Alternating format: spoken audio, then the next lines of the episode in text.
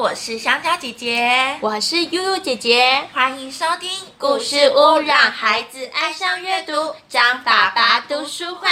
第五集，每一集我们都会推荐一本书给孩子看，欢迎您和孩子一起收听，然后去找这本书一起共读哦。您会发现，不只是孩子会拥有阅读的好习惯，你也永远会和孩子有共同的话题哦。好啦，张爸爸，今天第五集了耶，你今天也要介绍哪本书给孩子听呢？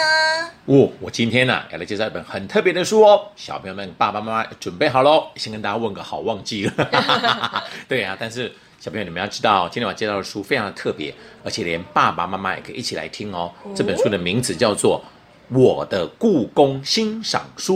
我的故宫欣赏书，是故宫博物院吗？没错，哎，这本书非常特别哦。这本书啊是小天下出版社出版的哈，它介绍就是让孩子们还有我们大人们哦。知道怎么去欣赏故宫里面的宝物哦，哇，特别的吧？没看过这种书吧？对，而且虽然我有去过，对，我们都去过，但是有时候不知道怎么欣赏，在里面好像走马看花一样，走走过路过，春雨白菜啊，东坡肉啊，肚子好饿。我也没有说走过路过回家睡觉，没有。我跟你们说啊，他是林世仁老师啊，跟故宫还有小天下合作的一本非常特别的一本书，而且我从来没有看过这么好玩的书哦。我跟大家保证哦。只要你去买这本书回来看了，回去看之后哈，你他走进故宫的时候，绝对会有不一样的感觉。真的哦，真的是哎，但是神奇，没错，会变聪明的书。哎，你们两个都讲答对了，不只是看得懂，而且会变聪明的书哦。真的，你会知道啊，原来这些古物有这么好玩的地方在里面。哎，但讲到故宫，我先跟大家介绍一下，故宫其实指的是什么？你们知道吗？博物馆吗？对对，你看我们都有故宫，以前的皇宫。对，完全正确。因为姐姐完全答对了，故宫故嘛，我们讲到故友就是以前的朋友、老朋友的意思。故宫就讲以前的皇宫，所以没有错啊。故宫者就是北京的紫禁城。哦，那紫禁城你们都知道是谁住的地方了吧？皇帝。对，就是古时候皇帝住的地方。而且其实我们现在看到的紫禁城哦，是在明朝明朝的时候，明成祖啊，他花了十四年的时间哦。你要看哦，盖一个建筑物花了十四年的时间，夸张了吧？对，所以你看之间才会这么那种磅礴气势磅礴，而且哇，里面就是很豪华，就对了哈。他真的花了十四年，而且在民国十四年的十月十号的时候哈，我们才把这个皇宫哦。变成我们人民可以进去的故宫博物院，所以你看它叫故宫，就是以前的皇宫，但它现在变成了博物馆，变成博物院啊。只是我们在除了在北京的紫禁城它是故宫博物院之外，我们在台湾有个小小的地方，有个地方叫做故宫博物院啊。那张爸爸，那那个故宫也是以前住的地方吗？哎，不，我们的故宫吗？你指的是台湾的故宫吗？台湾的对，台湾的故宫跟紫禁城比起来规模小很多了哈，但它也是蛮蛮磅礴，是因为我们有很多的宝物是跟着。当初的一些，反正一些因缘际会来到了台湾就对了哈，来到台湾之后就放在故宫博物院里面，也是十几万件哦，非常多的宝物在里面就对了哈。但是讲到故宫哈，它其实里面的宝物啊，其实它都是天子，就讲以前的皇帝哈，天子的宝物，但透过了故宫它成立了之后，对不对？就变成了人民 全民的宝物了，我们大家都可以去欣赏它。但你们想哦，故宫宝物这么多，如果你们要写一本书来介绍它，你们怎么你你们想要怎么介绍？拍照。当然要拍照啊，对对对，还要做可能，而且你看现在是不是有很多电脑可以来把它分类哈？对。所以我觉得这本书它好玩的地方就是啊，它把故宫的宝物总共分成了七类，七类，七来介绍，而且我们一个来跟小朋友介绍，你们都会觉得非常的好玩。而且我跟各位小朋友、跟爸爸妈妈保证，还有老师们保证哦，你们听完这一集之后再去找这本书来看哦，你们进去故宫之后真的会产生截然不同的感觉。好，那我们一个个来，而且可以来考考看。小朋友聪不聪明？还有 香蕉姐姐跟悠悠姐姐聪不聪明哦？虽然我不太期待。我国中历史都考很好。好，真的是好看你国中东西还记不记得？好，来，我们先讲第一个宝物类哈，它叫做青铜器。青铜器，听过吧？青铜就是那种，对对。那青铜器我们讲到，其实，在宫里面我们常常会看到的青铜器啊，最有名就是所谓的毛公鼎。嗯，听过吧？一个鼎，毛公鼎。哎，不过讲到鼎哈，毛公鼎那个鼎字，你们知道鼎这个东西以前是拿来做什么的吗？是盖子，喝水。哎你说那么大一个鼎拿起来喝水？面的盖子。哎，对对对，那那就是盖子。顶其实就是一个很大的，其实讲的是比较实际，它是青铜做了一个很像。应该像是一个大的锅子的东西啊，顶前是拿来煮肉的哈，但它这个青这个毛公鼎可不是拿来煮肉的哈，它也是拿来作为祭祀用的，就是古时候有没有他们要祭天祭地的时候要祭祀用的一个东西啊。那毛公鼎为什么这么有名？是因为哈，它是故宫的镇院之宝，因为毛公鼎它。不但不是拿来煮肉的，而且它里面还刻了字。哦，哎，特别啊，所以那它叫做主文字的鼎，这样子哦。文文字的 对对，可以这么说了啊。对的，当然不能吃，不能吃。而且它是所有目前出产这个出土的青铜器当当中哈、字数最多的一个鼎。哦，对，而且你们知道它为什么叫毛公鼎吗？毛公写的啊，哎，还不错。上次有小朋友说上面有毛吗？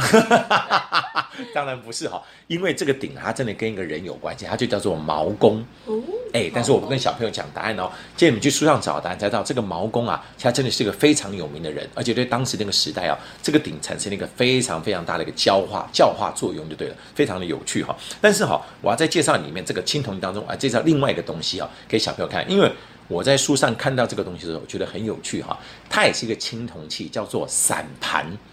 散盘，对，散就是松散的散，盘子就是盘子的盘，散盘。那你们猜看，散盘是拿来做什么的呢？呃，拿来感觉是拿来占卜用的，占卜用的。上次小比如说是飞盘吗？我找。做运动用的。它可不能来当飞盘，因为你知道这个散盘几公斤？青铜器哦，二十一公斤。啊，对，而且这个散盘是做的，它其实是一个合约，合约对，签约的合约。哎，有看过这种青铜器做的合约吗？没有哎、而且你看，它既然是用刻字在上面的合约，有办法更改吗？签名好辛苦哦，签个名要所以你看刻很久。这个合约有多么的重要，你不可以在上面签名，而且不能打写错字哦 不。可以画画、对，你看写错字很好笑，打个叉。所以你看古时候的东西真的非常的有趣哈哇。这是青铜器是第一类的哈，可第二类哦，好好好，这个是张爸爸非常喜欢的，而且黄金哎，不是黄金，不是钻石但里面有黄金，可是他没有特别花时间去介绍。这本书没有特别介绍黄金啊，我们来介绍的是玉。玉啊，你看讲到玉，我们的悠悠姐姐跟香姐两个眼睛都呃叮咚，因为我们知道玉啊，哎呀，是我们中国人非常喜欢的一种东西啊。玉就代表你看是不是代表一种尊贵？对而且玉真的很漂亮，对不对哈？但是讲到玉哈，其实你们知道玉一般来讲是分成两种，一种叫软玉，一种叫硬玉。那你们觉得为什么叫软玉跟硬玉呢？软就跟玉米一样有软有硬，啊，所以你看，果然是直接翻过来，所以一个是软软的玉，一个是硬硬的玉嘛。其实不是啊，但真的跟硬度可能有点关系哈，跟它坚硬的程度有关系啊。其实软玉哈，它是属于属于那种质地比较温润的，好，那种就属于软玉就对了哈。所以它通常最有名的产地在新疆的和田这个地方，有没有听过和田玉？和田啊有听过对，爸爸妈妈应该听过，可能这一代的年轻人比较没有听过哈。但是硬玉讲的就是翡翠，知道了吧？翡翠哎，道翡翠其实它是属于硬玉哈，像好，比如说它是都通常它出产在最有名的地方，出产在云南跟缅甸的山区里面，但最有名的是硬玉的部分哈。像有没有听过翠玉白菜？有哎，看那就是翡翠类似，哎，对对对。但是哈，古时候的玉器它们有不同的功能哈。圆的玉，好，我们称它为玉璧，它是拿来祭天的，哦，它是皇帝要拿来祭天的哦。那有一种方柱体的，它叫玉琮。玉琮，哎，它其实就来祭地的，就对了哈。而且你们知道，玉这种东西啊，它真的非常尊贵，它的确有分哦。哎，它非常非常的尊贵哈。像尤其在汉朝的时候，是把玉当成是一个非常宝贝的物品哦。人死掉的时候，哇，都会用玉来陪葬哦。而且比如说举例啊，他们在嘴巴里面会放个玉蝉，玉蝉，哎，你看那个，然后手上会拿个玉珠，哦，然后身上再穿玉做的衣服，哎。好有画面哦。对对对对，所以如果哈、爸爸妈妈如果看过《盗墓笔记》，有没有？或是《鬼吹灯》啊，就看到你们他们有时候去找的东西，就是要去找这些哎棺材里面的玉，就是因为从汉朝开始，就是玉堂都是陪葬的物品，就对了。而且玉是真的很漂亮，而且你们有没有听过和氏璧？有，应该听过这个东西哈。和氏璧它也是玉，而且听说哦，真正好的玉哦，晚上的时候会自己发亮，对，而且放在身上哦，冬暖夏凉。张爸爸，其实我没有听过和氏璧，还说你历史第一名。和氏璧，我们下次可以来讲讲他的故事给大家听哦。那可是一个很有名的故事，叫做“完璧归赵”。有这个我就有 就讲那个讲那个璧讲的就是和氏刚刚说和璧。氏璧，我就问号问号问号，然后想说古装剧里面悠悠有。姐姐听过，不能输她对。可是我还是觉得不行，万一小朋友问我，我就会不呃不知道。还好，对小朋友不懂就要学我们香香姐，不懂就要问。不要说和氏必是和氏去撞墙壁吗？那就糟糕了，这样子哈。好了，但是我们讲到玉哈，刚刚我们讲那个翠玉白菜有没有？我不知道大家去故宫有没有看过？去故宫看的时候有没有看过翠玉白菜这个有？我有看过，对，其实它小小的，我们提对，如果没有特别介绍，我们可能都经过都不会去注意到。嗯但翠玉白菜其实已经变成好像是我们故宫的一个国宝的东西了哈。但是你知道，翠玉白菜啊，其实它不是真正漂亮的玉。你看我刚刚不是讲过吗？真正漂亮的玉是不是很漂亮？有没有无瑕嘛？对不对？没有任何的污点啊。可是你发现翠玉白菜它不是它不是玉的颜色，有没有注意到？它是不是有很多的污点，绿绿的，对不？对你看，这就是古时候那种玉石工匠的厉害。当他们拿到一块不是纯样、纯粹像玉的颜色那么漂亮、无瑕的玉的时候，他们用它本身的那个颜色来雕成一个更另外一种特别的东西，就是因为它本身是不是有绿色，而且感觉又有点皱纹的感觉，他就把它刻成了一块白菜，白菜，变成一块白菜，对不对？而且啊，雕刻是很厉害哦。它在翠玉的白菜上面，上次下次下次如果去故宫博物院，一定要仔细看哦。其实，在翠玉白菜上面有两只虫子，小蚂蚁，哎，不是虫，不是蚂蚁，我本来也以为是蚂蚁。蚱蜢类的，哎，答对了，一只叫一只比较大的是纺织娘，另外一只比较小的是蝗虫。那你们知道为什么翠白的上面会特别刻一个纺织娘跟蝗虫吗？他们是吃那个菜的吗？好像是为了感装谢民吗。哎，你看我们的 U 教又再度合作了。它其实是有点快，但不是感谢你们，应该是说哈，它其实放在上面，因为蝗虫的确是会去吃菜的。对但它为什么放这两个东西？是因为它是一种，他们都是很繁殖力非常强的东西，而且这个翠白菜雕在上面，为什么放两个繁殖力非常强的虫？就是送给别人的时候，希望他多子多孙。哦，哎，懂了吗？懂意思了，对。啊而且他真的是当时是清朝的一个皇帝的一个就是老婆啦放的哈，而且它基本上啊，它这个很好玩哦，它这个翠玉白菜有没有？它本来是放在一个盆栽里面，好笑了吧？对，而且对，它是盆栽，它是在它是在光绪皇帝的妃子哦，叫景叫景妃的寝宫里面哦，一个盆栽。哦好那那本来把它放在一个盆栽里面，就感觉直直的很丑嘛哈，所以那时候在展览的时候，把它拿出来放在一个木架子上面，把它摆成横的，哎，嗯然后再将灯一打上去，突然感觉就哇，哇，价值就感觉就感觉比较美了，我发现。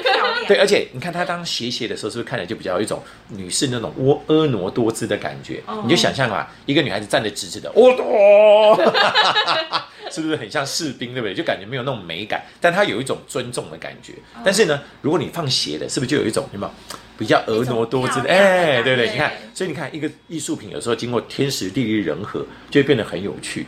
所以你看，我们讲到玉，就一定要讲翠玉白菜。说不定我画的艺术品，如果有什么天时地利人和，也是会很厉害的搞不对哦。好也可以。所以我现在有种感觉是或是我们走路歪歪走对，，啊要歪歪，哦就哎哎，我突然有一种感觉，是我好像讲完了这件事情之后，玉姐跟香香姐姐以后在走路的时候都会变成斜斜的走路。张爸爸我美吗？爸爸我漂亮吗？张为什么爸爸我是宝物。等一下，为什么我觉得我好像跟两个傻瓜在主持节目的感觉？好了好了好，那我们介绍了玉完之后，接下来讲第三个东西哦，就是陶瓷。哎，但是讲到陶瓷，就陶土跟瓷土哦，对你看这陶器是陶土做的嘛，瓷器是瓷土做的。但是讲到陶瓷哈、我来问你们一下，你们知道陶土跟瓷土啊，他们在那陶土在在年在这个做所谓做陶器跟瓷过程中有什么不同吗？陶器温度吗？哎，没错，你们都答对了其中的部分哈。先来讲一下哈，陶器其实是用粘土去烧出来的，瓷器是用瓷土来烧出来的。所以你看，陶跟瓷是一个是粘土，一个是瓷土，土质就不一样。既然土质不一样的成分不一样的时候，他们烧的方法一定也不太一样哈。粘土是要八百度到一千两百度，哦，但是瓷器哦要一千两百度以上。所以你看，为什么瓷会比较细？有没有发现？就这个原因哈。然后陶器如果敲起来声音，你们猜看什么声音？空空对对，会比较锵深，会比较低沉一点。但瓷器敲起来呢，锵锵锵，你看看都不用敲都会有配音了嘛，咚咚锵锵。对，瓷器就比较清脆哈，而且还有一点不一样啊。陶器你会在全世界很多的文明当中都会发现陶器，因为它是用粘土去烧出来啊。可是瓷器很抱歉，只有我们中国有。所以你知道瓷器的英文叫什么？你们知道吗？吃瓷器呃，不是叫瓷器，瓷器的英文就叫做 China。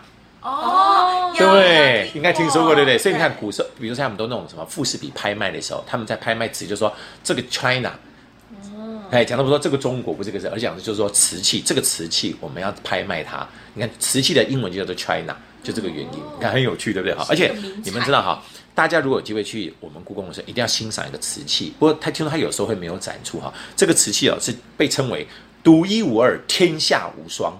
天明白吧？原因是因为这个瓷器在烧的过程当中呈现出来的最后的作品哈，上面一点点裂缝都没有。哇，哎，你知道那个是多难？你要烧一个瓷器哦，不只是很难烧，你看一千两百度以上，你要烧到刚好是没有裂缝，上面一点痕迹都没有，完全无瑕，超难的吧？对不对？这个瓷器上没有几件而已哈。这个东西它其实必须要运气很好，要技术很好才把它烧得出来。而且这个东西名字很好玩哦，叫做青瓷无纹水仙盆。哦，这名字很长哎，是不是听起来就很哎？对对。不过香香姐姐讲到一个重点啊，故宫博物院有时候大家去参观的时候，发现它里面的名字都取得很长。你们知道为什么它名字取得很长吗？看起来比较厉害。哎，对，那干脆取个二十个字的名字好了。那以后如果张爸爸要想要变成一个感觉比较厉害的张爸爸，可以叫什么？张爸爸，张氏，张爸爸，我觉得应该叫做宇宙无敌霹雳绝色绝代张爸爸金刚无敌机器人张爸爸。对对对，不错不错，很好很好。但是我讲刚刚讲到那个香香姐讲那个重点的时候，他们为什么取这么长的名字，并不是他比较厉害，而是通常来讲，在里面都为了呈现一件事情，就是啊，它这个瓷在烧的过程，在烧出来的样子。所以，比如它叫做青瓷，有没有注意到？它是就瓷器，无纹代表它怎么样？没有纹路水仙盆放什么的？水仙，水啊，放水仙花的一个像是一个花盆一样的东就是西。把它的对所有作用在上对对对，你你们以为这叫长嘛？我再介绍一个更长名字的哈，这名字叫做竹丝缠枝翻莲多宝格圆盒。问号，来来来来，一个翻译一下哈。比如这个叫竹丝，就代表这个东西哈，它呢是用那个细长的那个竹丝拼围起来的，哦所以叫竹丝。但为什么叫缠枝翻莲呢？它是个花的名字，因为上面雕的就是这个花的名字。叫做这个花的名字叫做缠枝翻莲花。好，然后它是一个多宝格，就是放宝物的很多格子的圆的盒子。哦，好的，你看，所以它的全名叫做竹丝缠枝翻莲多宝壳圆盆。啊，圆盒，对不起，圆盒。你看是不是很好玩？这就是你看故宫取名字的方式，就是说你看它的名字，下次有就比较哦，这名字那么长，不是？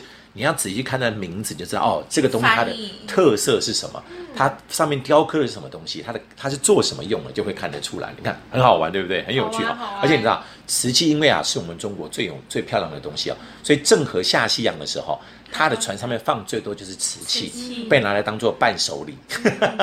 好玩了吧？好，那我们介绍完瓷器，呃时间有限好，我们再介绍另外一个东西啊，就是画绘画。绘画，对，故宫是不是很多的绘画？对对，绘画啊，绘画。那我跟你们讲啊，故宫有三宝，建议大家一定要常常去看这个三个宝，这三个最有名的画哈。比如说有范宽的《西山行旅图》，郭熙的《早春图》，李唐的《万壑松风图》，这是北宋啊山水画的三大巨作。而且我为什么建议大家可以去看这三个画？而且你自己去看可能没有感觉，你在看完这本书是因为他会教你怎么看。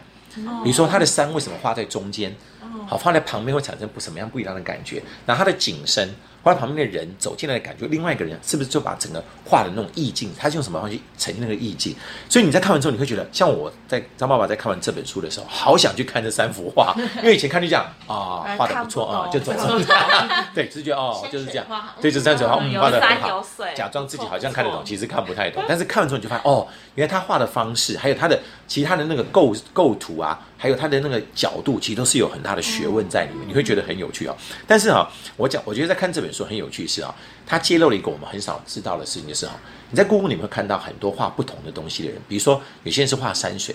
像我们刚刚讲的那个山水的山水画三大巨作，对不对？但你会发现有些人不是画山水，有些人专门画马，画马画马，有些人专门画佛佛像，对，有些人是专门画人物，甚至画小孩。哦，那为什么？因为这些画家觉得，比如他们有时候在刚刚开始学画的时候，学了一段时间，发现自己画的不错，可觉得自己山水好像画不过那些名家，干脆专心画马，画马，而且还盖个马鞍，你在那边看马长什么样子，然后就会把马画的哇如许如生。那有些人是专门去看画小孩、画人，就会觉得非常非常的有趣哈。那里面其实大家都可以去看很多不同的画作的，但是张爸爸在这里面很喜欢一幅画啊，这幅画叫做《挚爱图》。好，那对对对，他的评在这幅画的评语里面讲的很好，就是哦，他应该是在这个国画里面最痛的图。最最痛的，他对受伤了吗？哎，对你讲对了哈。他讲他里面画就是有一个人哈，他身上有脓疮，生病了，去找那个郎中，就是医生来帮他看哈。可是这幅画里面很有趣哈，他总共哦画了六个人在里面，嗯，就很好玩，是六个人的表情都不一样哦。张爸爸以前可能我不知道我们自己有没有看到这幅画，就算我看到也是看一下就走过去了。可是我觉得这幅画很好玩，他还用漫画的方式在上面告诉你哈，这六个人可能心里面在讲什么。比如说举例哈，有一个人他讲说，妈呀，痛死我了！他的表情就是骂痛的，另外表情就是忍着点就快好了，就是那个人的老婆。哦老婆的表情，那表情真的不一样哈。啊，另外一个就说，医生你究竟行不行啊？哦，是他的儿子是他的儿子哈。还有一个就是说，哦，痛成这样我都不敢看了，就是旁边另外一个帮忙的人。然后医生就是说，小事小事，这种脓疮难不倒我。可是还有一个人最好笑，躲在医生旁边说：“ 呵呵，这位大叔叫的像杀猪一样，好好笑。”路人吗？对不对？所以你知道，国画里面就就对他就是画人哦，画到每个人表情都不一样，超级有趣的对对对。所以我就发现哇你看这本书真的会想去看那些国画，把它重新看一次，嗯你就发现会产生完全不一样的感觉。所以建议大家可以真的可以找这本书来看哈。那它的第五类就是书法。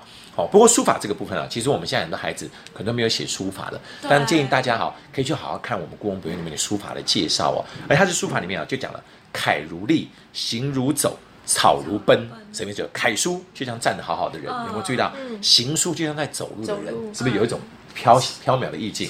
但草书像怎么样？跑人在步哎，在奔跑，你看是不是讲的很美？你看嗯楷如立，行如走，草草如奔。哦，我觉得讲的真的很好，而且这里面介绍了，它里面其实还特别介绍很多很有名的帖哦，比如说王羲王羲之的《快雪时晴帖》。好，快雪时晴帖，那里面很好玩是，它其实只是一个小小的帖，只有四行字哦。可是旁边很好笑是，旁边一大堆人的盖章，一大堆人称赞这幅字写的很好的东西，好不好笑？就一幅长长的书法哦，可是里面只有一小部分是王羲之的真真的写的字其他都是别人赞美他写的老的。师改，我觉得好好笑，对对对，而且最好笑是那幅是假的。哎，对啊，故宫博为什么收藏一幅假的呢？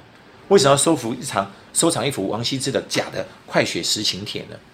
因为他觉得模仿的很像嗯啊，。到时候去看，你们看书就会知道为什么它是有原因的啊。还比如说苏东坡的《寒食帖》也是非常非常的有名啊。不过苏东坡大家应该都听过嘛，对不对？他是被誉为啊非常有情感的书法就对了，嗯因为他自己旁被流放啊，很可怜啊，然后他就把他整个心情就写在他的书法里面。他书法里面哦，有时候一些一刚开始还会有一些克制，后来就越写感觉哦好像在发泄他的情绪一样，而且最后那种笔记的感觉大大开大放。我就感觉哦，他的心情很不好哦。对，而且苏苏东坡大家都知道啊，他发明了很多东西嘛。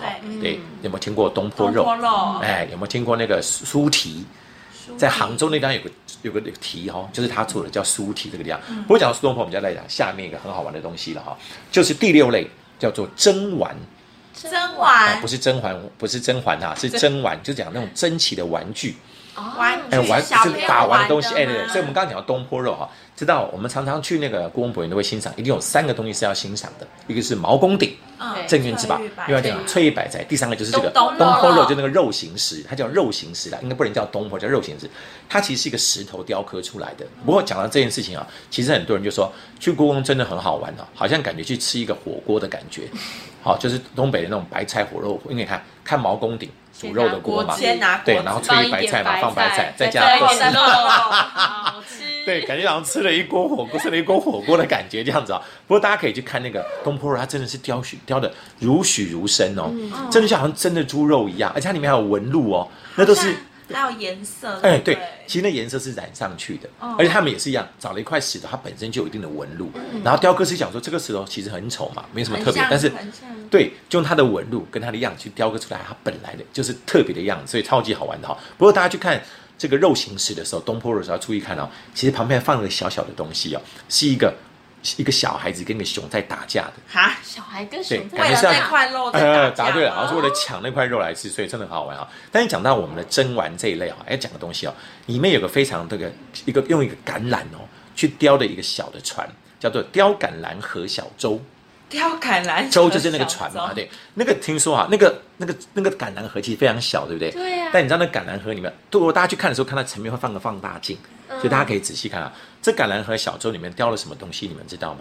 里面雕了八个人，橄榄里面雕八个，对，一个船雕了一个船哦，船里面有八个人，哇，而且八个人他们的动作，有人在煮茶，有人在划船，有人在看风景，有人在思考。我只能说他的眼睛睛很很好，对。真的。时间也很多，对，没错，而且更厉害是在这个橄榄河里面啊，总共还雕了三百个字，哇，雕了后赤赤壁赋在里面。这个如果有老花眼，绝对没办法哎没。错没错，对对的，而且刚而且还讲会雕到斗鸡眼欸 没有错，真的会变成斗鸡眼这样，而且更好玩是哈，其实它这里面还接我刚刚讲过那个多宝格吗？嗯，就皇帝的玩具盒。哎，大家也可以去看，它里面其实，在书里面跟故宫里面都介绍了很多多多宝格。张爸爸那时候后来去故宫的时候，真的去看过很多多宝多宝格里面有都好多好好玩的玩具哦，都是皇帝无聊时候可以拿来把玩的东西。甚至有个最小的国画，它只有六点九公分乘以二点六公分这么长的国画。啊，这么好玩的吧？小对对对对对。哎，不过讲到画哦，我们刚刚讲到那个画的时候，没有讲一个东西给小朋友。这样的，你知道画哦，国画里面有没有常常有些画是很长的哦？比如说你们知道那个什么《清明上河图》，图，听过吧？清明上河还有那个《富春山居图》，对不对？那《清明上河图》它其实十一公尺。嗯。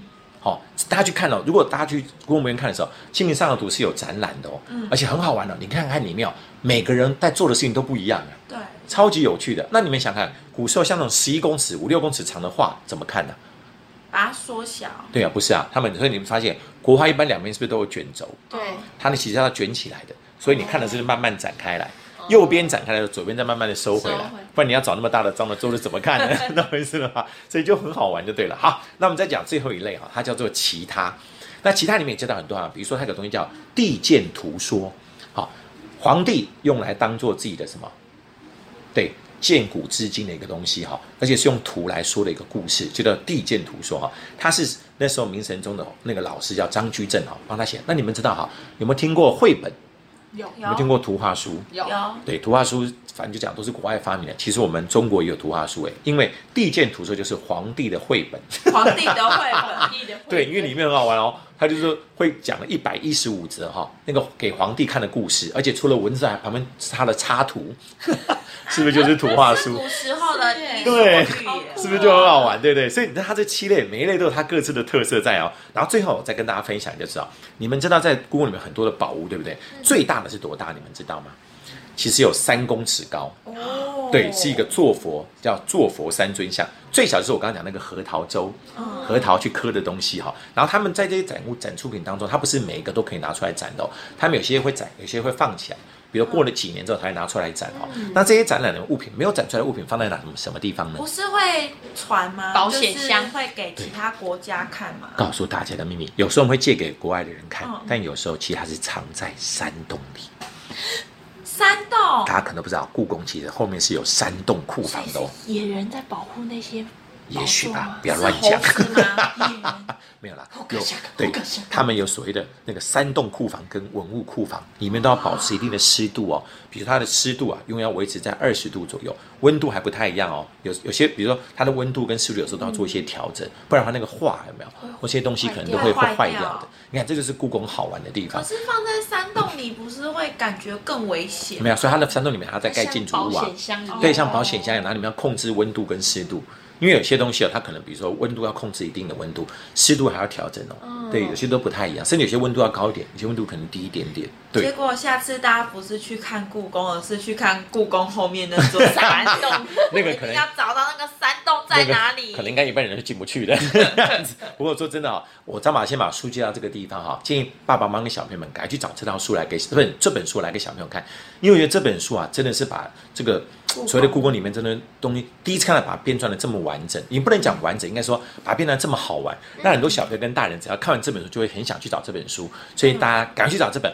我的故宫欣赏书哦，改了跟小朋友一起来看，而且这本书其实啊，它真它虽然说是给儿童看的书哦，但是我觉得它反而是小学二三年级以上比较适合看的书，因为里面有些东西可能小朋友太小孩子可能还不太懂，但是小学生来看会觉得真的非常的有趣，而且看故宫的时候也会产生不一样的感觉，建议大家赶快找来看哦。好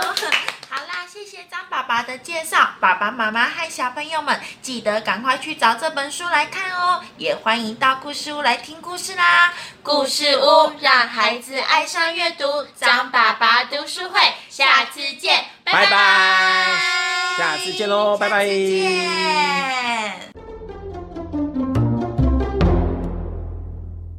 欢迎大家在 SoundOn 上面收听张爸爸读书会，因为 SoundOn 有完整的分析数据、免费托管的节目，还有许多正经节目哦，都选择 SoundOn 的服务。台湾的本土团队更有广告盈利的机会哦，欢迎大家在 SoundOn 上面收听喽。